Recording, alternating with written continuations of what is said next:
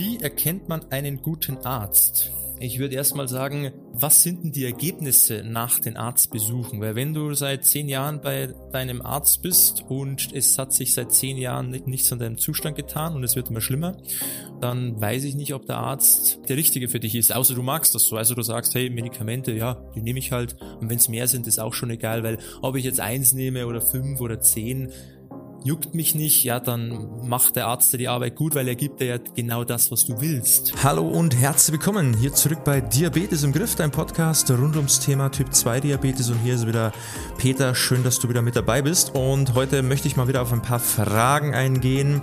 Zum Thema Diabetes natürlich so in verschiedene Richtungen. Ich habe mir wieder einige rausgepickt, die ihr mir über Instagram gestellt habt. Und ja, die spannendsten Fragen werden wir heute mal ein bisschen, bisschen vertiefen, denn meistens ist mit einer kurzen schriftlichen Antwort nicht alles gesagt, was eigentlich gesagt werden sollte. Von dem her in dem Format noch mal ein bisschen ausführlicher auf ein paar verschiedene Themen. Ich denke, es ist auf jeden Fall wieder was für dich mit dabei. Also, ich wünsche dir jetzt viel Spaß bei den nächsten Minuten und wir starten rein. Los geht's. Frage Nummer eins: Wie viele Schritte muss man täglich machen? Bei den Schritten gibt's kein ich muss so und so viel oder die 10.000 Schritte, die immer voll sein müssen, weil alles darunter gilt sowieso nicht und alles darüber, da fängt's erst an, dass es sich lohnt, überhaupt irgendwie Schritte zu machen. Das ist natürlich Quatsch. Es ist immer individuell. Also wie viele Schritte machst du denn überhaupt? Das wäre natürlich mal spannend zu wissen, wie viele Schritte machst du denn durch deinen Alltag? Hast du einen Bürojob? Hast du einen Job, wo du viel auf den Beinen bist? Machst du vielleicht eh schon deine 10, 15.000 Schritte am Tag? Und fühlst dich auch vom Gewicht her wohl, dann macht es keinen Sinn, das hochzuschrauben bis 20, 25.000 Schritte, weil für was? Macht gar keinen Sinn, dann würdest du die Zeit lieber investieren in zum Beispiel Krafttraining, macht wesentlich mehr Sinn. Wenn du jetzt aber eine Person bist, die körperliche Beschwerden hat, nicht nur im Sinne von mein Blutzucker ist zu hoch und ich fühle mich müde und erledigt, sondern Beschwerden im Sinne von ich habe Knieverletzungen, Knieprobleme, ich habe ähm, extreme Polyneuropathie, also ich meine Füße tun auch weh, ich kann gar nicht länger am Stück gehen wie 20 Minuten. Oder ich habe einfach schon ein gewisses Alter erreicht, wo ich nicht mehr stundenlang am Stück durch die Gegend rennen kann, sondern vielleicht mal zehn Minuten am Stück ist halt immer abhängig, was bei dir gerade so los ist. Es gibt Leute, da sind 2000 Schritte am Tag schon sehr, sehr gut, weil einfach nicht mehr geht. Es gibt aber Leute, da sind natürlich 2000 Schritte am Tag. Naja, da wäre natürlich auch noch mehr drin.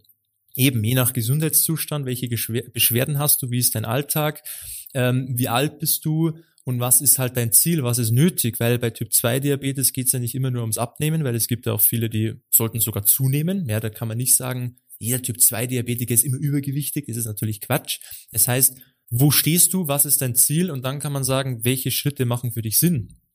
Und du musst halt selber auch so ehrlich zu dir selber sein und sagen, okay, ich kann gehen und ich habe auch die Zeit dafür, vielleicht bisschen im Alltag auch mehr Schritte zu machen, aber ich sitze den ganzen Tag und ähm, jeder Schritt ist mir zu viel und ich sitze den ganzen Tag am Büro und wenn ich nach Hause komme, sitze ich nur vor dem Fernseher da gilt natürlich keine Ausrede und dann hast du vielleicht am Tag deine 3000 Schritte und du könntest aber mehr machen und vielleicht willst du auch ein paar Kilo verlieren, dann wäre es natürlich ratsam, diese Schritte nach und nach zu erhöhen, weil jeder Schritt zählt. Es ist ja auch ein Kalorienverbrauch, ein sehr einfacher, weil man kann nebenbei irgendwie Podcast hören oder, oder Hörbuch, was auch immer. Man kann sich auch die Zeit sehr, sehr gut vertreiben, dass es auch nicht langweilig ist und man muss nicht viel dafür können, weil jeder von uns sollte gehen können. Ja, haben wir alle mal irgendwann gelernt.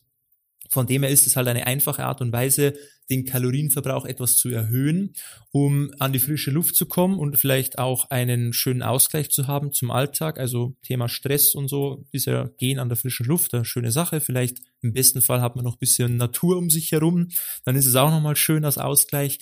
Das heißt, mach dich da nicht so, fixier dich da nicht auf die 10.000 Schritte, sondern mach das, was für dich möglich ist. Und wenn du merkst, dass was ich aktuell mache, reicht nicht oder ich könnte mehr machen, dann mach gerne mehr. Also da würde ich mich jetzt gar nicht so versteifen auf das Ganze. Jeder Schritt zählt, mach so viel wie geht. Wenn es am Stück nicht länger geht, dann versuch das bisschen aufzusplitten, vielleicht auf, auf mehrere kürzere Strecken über den Tag und mach einfach so viel wie für dich geht. Und vielleicht kannst du dich im Laufe der Zeit dann auch steigern. Ja, wenn du jetzt so erst frisch reinkommst und hast jetzt immer nur 2000 Schritte und fängst dann gleich mit 10.000 an zum Beispiel, wird das schwierig werden und du wirst gleich die Lust verlieren, weil du es eh nicht schaffst. Also steiger dich doch nach und nach und mach erstmal 3000 am Tag, mach dann mal 5000. Und wenn du merkst, ach, das ist ja gar nicht so schwer und ist ja super easy, dann schaffst du vielleicht auch irgendwann mal 6000 oder 8000 und dann kommst du vielleicht automatisch mal auf deine 10.000, aber du hast nicht diesen Sprung von zwei auf zehn, weil das ist sehr unwahrscheinlich, dass du das machen wirst. Okay, also da nicht so verbissen auf die Schritte sein und ich sag's nochmal, wenn du eher zunehmen möchtest, dann würde ich sowieso nicht unbedingt mehr Alltagsaktivität auf Biegen und Brechen mit einbauen, weil wozu dein Ziel sollte sein, Muskeln aufzubauen, also nicht, nicht Fett zu nehmen, weil wir wollen ja nicht dicker werden, wir wollen ja, wenn dann schwerer werden im Sinne von ähm, Muskulatur. Also nutz deine Zeit lieber für Krafttraining und mach jetzt nicht unendlich viele Schritte, die dir am Ende ja nichts bringen. Das zum Thema Schritte. Dann nächste Frage. Wie erkennt man einen guten Arzt? Ja, wie erkennt man den? Ich würde erstmal sagen, was gibt er dir damit oder was sind denn die Ergebnisse nach den Arztbesuchen? Weil wenn du seit zehn Jahren bei deinem Arzt bist und es hat sich seit zehn Jahren nichts an deinem Zustand getan und es wird immer schlimmer und ähm, dir wird immer nur ein Medikament verschrieben, dann weiß ich nicht, ob der Arzt vielleicht der richtige für dich ist, außer du magst das so. Also du sagst, hey, Medikamente, ja, die nehme ich halt. Und wenn es mehr sind, ist auch schon egal, weil ob ich jetzt eins nehme oder fünf oder zehn, juckt mich nicht, ja, dann macht der Arzt dir die Arbeit gut, weil er gibt dir ja genau das, was du willst. Okay, also das ist natürlich immer ähm, richtig betrachten, das Ganze, ist ja immer relativ, ob der Arzt jetzt genau das macht, was, was du willst, oder ob er dir eben nicht das gibt, was du brauchst.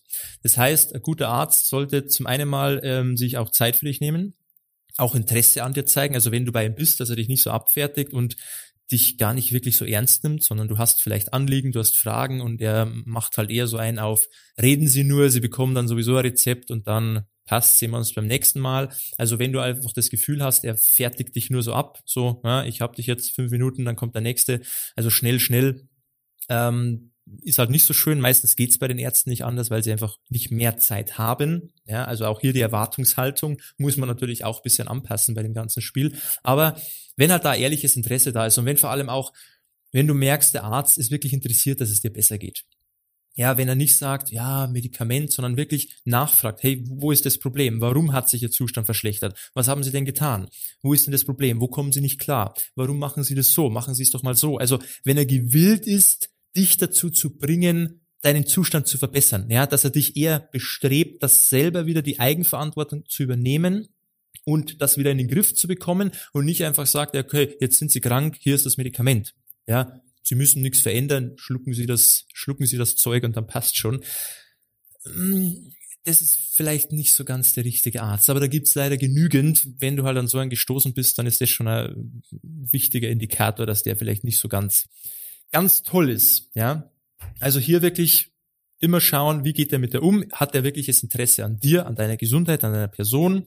Gibt er dir auch wirklich was mit, mit dem du was anfangen kannst und nicht nur so komische Aussagen wie, ja, lassen Sie das Obst weg und weiß der selber keine Kohlenhydrate mehr und klar essen Sie mehr Gemüse, sondern wirklich mal irgendwas Handfestes, dass du auch sagen kannst, okay, er hat sich angehört, was ich bisher mache und hat mir dann auch eine Lösung mitgegeben, wie ich das, was ich mache, bisschen optimieren oder verändern kann, was auch umsetzbar ist und nicht nur irgendwelche, ja, irgendwas hingeworfen und jetzt soll ich mich irgendwie darum kümmern, funktioniert halt nicht. Aber das Schwierige oder der, der, der Hauptpunkt ist auch, was jeder wissen muss, das ist auch eigentlich nicht die Aufgabe des Arztes. Ja, du gehst da nicht hin, dass der dein Leben durchleuchtet und dir genau den Leitfaden mit auf den Weg gibt. Das ist nicht die Aufgabe vom Arzt. Deshalb ist immer schwierig zu sagen, wie erkenne ich einen guten Arzt? Ein Arzt, der das macht, macht es nicht, weil er es machen muss, sondern weil er es von sich aus gerne macht und weil er den Menschen wirklich helfen will. Es ist aber nicht seine Pflicht. Das darf man ja auch nicht vergessen. Ja, es ist nicht die Erwartung, dass dein Arzt dir genau detailliert aufzeichnet, was du zu machen hast. Das wird er nicht machen, das muss er nicht machen, das können die meisten auch gar nicht, weil es gar nicht ihr, ihr Fachgebiet ist. Deshalb muss man da auch mal ein bisschen die Kirche im Dorf lassen und nicht immer die Schuld bei den Ärzten suchen, sondern die Schuld darf man immer bei sich selber suchen. Ja, weil nur du selber hast auch die Chance oder die Möglichkeit, das Ganze wieder in die richtige Richtung zu bringen. Das macht nicht der Arzt für dich, das musst du sowieso selber machen. Okay, also da wie erkennt man einen guten Arzt? Wie gesagt, hauptsächlich geht es da wirklich um das Interesse, dass er dich bestärkt, es in Angriff zu nehmen, dass er dir nicht nur Medikamente verschreibt, sondern dich eher motiviert, das in den Griff zu bekommen und dich da einfach nach vorne pusht und dich nicht eher noch weiter nach unten drückt und sagt, da kann man eh nichts machen, nehmen Sie die Medikamente. Also das ist, finde ich, schon mal eine ganz wichtige Eigenschaft, wo man sich auch gut aufgehoben fühlen kann. Dann ähm, zur letzten Frage, auch sehr spannend, auch wichtig für, für viele Typ-2-Diabetiker. Und zwar ist ein CGM immer sinnvoll? Für manche ja, für manche nein. Ich würde sagen, für alle, die Neudiabetiker sind und sich da noch gar nicht auskennen, noch gar nicht wissen, was der Blutzucker überhaupt macht, auf was der Blutzuckerspiegel überhaupt alles reagiert, weil der reagiert auf sehr, sehr viel, da macht man sich da ziemlich schnell verrückt und viele kommen damit nicht klar. Ja, weil du musst dir vorstellen, du hast ja eine permanente Blutzuckerkontrolle. Und wenn du permanent deinen Blutzucker siehst, was der alles macht und welche Achterbahnfahrt da dann losgeht, auf was der alles reagiert, da kommst du nicht klar, weil du bist ja erstmal schockiert, du hast Diabetes, Diagnose bekommen, du misst deine Blutzuckerwerte, merkst, das ist viel zu hoch und auf einmal siehst du permanent den ganzen Tag, was dein Blutzucker macht. Da wirst du dich verrückt machen, weil dann hast du so viele Sorgen und so viele Ängste und dann traust du dich gar nichts mehr zu essen. Ja, das sind wirklich dann Leute, die, die dann gar nichts mehr essen, weil sie Angst haben, boah, dann schießt er wieder nach oben und was passiert dann? Falle ich dann gleich um oder was muss ich dann ins Krankenhaus? Die meisten machen sich verrückt. Ja, also da muss man wirklich sehr rational an sowas rangehen. Und am Anfang können das viele nicht. Das ist eher dann was, wenn, wenn Leute das vielleicht schon ein bisschen länger haben und ein bisschen cooler damit sind. Ich meine, wenn du insulinpflichtig bist, dann macht es natürlich Sinn, aufgrund von der richtigen Einschätzung, dass du dich da nicht in den Keller schießt und unterzuckerst. Ähm, da macht es natürlich Sinn, aber für alle, die es eigentlich noch nicht bräuchten, würde ich das auch nicht empfehlen, gerade am Anfang noch nicht. Ja, also das ist immer ganz wichtig. Man muss damit umgehen können. Man braucht da wirklich einen klaren Verstand und nicht so emotional getrieben, dass man immer gleich die Krise bekommt, wenn der Wert mal nach oben geht, obwohl er es ganz normal halt so macht, weil das nun mal so ist. Wenn wir irgendwas essen und da sind Kohlenhydrate mit dabei, dann steigt der Blutzuckerspiegel nun mal an. Das ist ja bei jedem Menschen so. Aber als Typ-2-Diabetiker hat man halt Angst davor. Und dann bekommt man da die Krise und das macht es natürlich nicht besser, weil Stress und dann treibt das den Blutzuckerspiegel noch weiter nach oben. Das führt dann eher so, das ist dann wie so ein Teufelskreis. Okay? Also das Thema mit dem ähm, CGM ist eine tolle Sache, kann man mal machen. Ja, das geht ja auch mal so, so phasenweise, die sind ja sowieso nicht ewig haltbar, dann macht man das vielleicht mal für zwei Wochen, um sich das mal anzuschauen, was, wie der so reagiert drauf.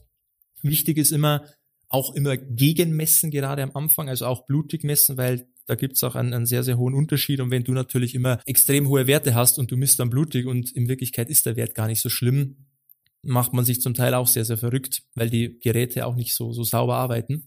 Also das auch berücksichtigen. Da gibt's also viele Punkte, wo man sich selber eigentlich in so, eine, in so einen Stress hineintreibt, den es eigentlich nicht bräuchte. Und daher würde ich sowas am Anfang keinen empfehlen sondern einfach mal nur regelmäßig blutig messen und sich da nicht verrückt machen. Und dann geht's darum, nicht immer nur auf den Blutzucker zu schauen und sich nur darauf zu fokussieren, sondern die Dinge zu machen, damit es wieder besser wird. Okay? Also diese Coolness, diese Entspannung mit reinbringen, einfach das Thema Ernährung in den Griff bekommen, Sport noch mit dazu nehmen, und dann einfach schauen durch die Dinge, die ich mache, dass mein Blutzuckerwert sowieso wieder besser wird und ich schaue halt ab und zu mal nach. Aber dieses ständig nur messen und messen und messen und vor lauter Messen vergisst man aber, ach, eigentlich sollte ich mal an meiner Ernährung was machen und eigentlich sollte ich mal mehr Sport machen, weil man die ganze Zeit nur am Messen und, und irgendwelche Horrorszenarien sich ausmalen ist, dann bringt es nichts. Okay? Also Blutzucker messen, ja, für die Kontrolle, aber immer diese Coolness haben zu sagen, das ist nur ein Wert, der mir sagt, in welche Richtung geht's, aber das hindert mich nicht am Tun, ja, dass ich die Dinge mache, die notwendig sind, damit es wieder besser wird. Und das ist halt oft so die Balance, die man da, die man da finden mit, äh, muss. Aber um die Frage abzuschließen, ist ein CGM-System immer sinnvoll? Nein, ist nicht immer sinnvoll. Im Gegenteil, kann sogar oft zu mehr Problemen führen, als es bringt. Und dann halt je nachdem, bist du insulinpflichtig, ähm, willst du es einfach mal nur testen, macht es gerne überhaupt kein Problem, kann man gerne mal mit integrieren aber es ist definitiv für die meisten Typ-2-Diabetiker, die einfach nur Medikamente nehmen, die das vielleicht neu haben, also die da vielleicht auch Prädiabetiker sind, ähm, ist es absolut nicht notwendig und nicht immer sinnvoll, im Gegenteil. So, das war's mal mit den drei Fragen. Ähm, denke ich, waren äh, wichtige Fragen auch für viele, was ich auch für dich was mit dabei. Und wenn du Hilfe brauchst beim Thema Diabetes, schau gerne mal auf www.peterseidel.com. Trag dich ein fürs Beratungsgespräch. Ähm, dann nehme ich mir mal Zeit für dich, schaue ich mir deine Situation mal an, kann dir da auf jeden Fall weiterhelfen. Ähm, solche und auch mehr Fragen werden wir dann natürlich auch beantworten. Und dann hast du einfach mal einen konkreten Plan, was du überhaupt machen sollst, auf was es da ankommt. Und dann kannst du durchstarten. Also wenn das spannend ist, melde dich bei uns und ansonsten wünsche ich dir wie immer alles Gute, beste Gesundheit und bis zum nächsten Mal. Ciao, mach's gut, dein Peter.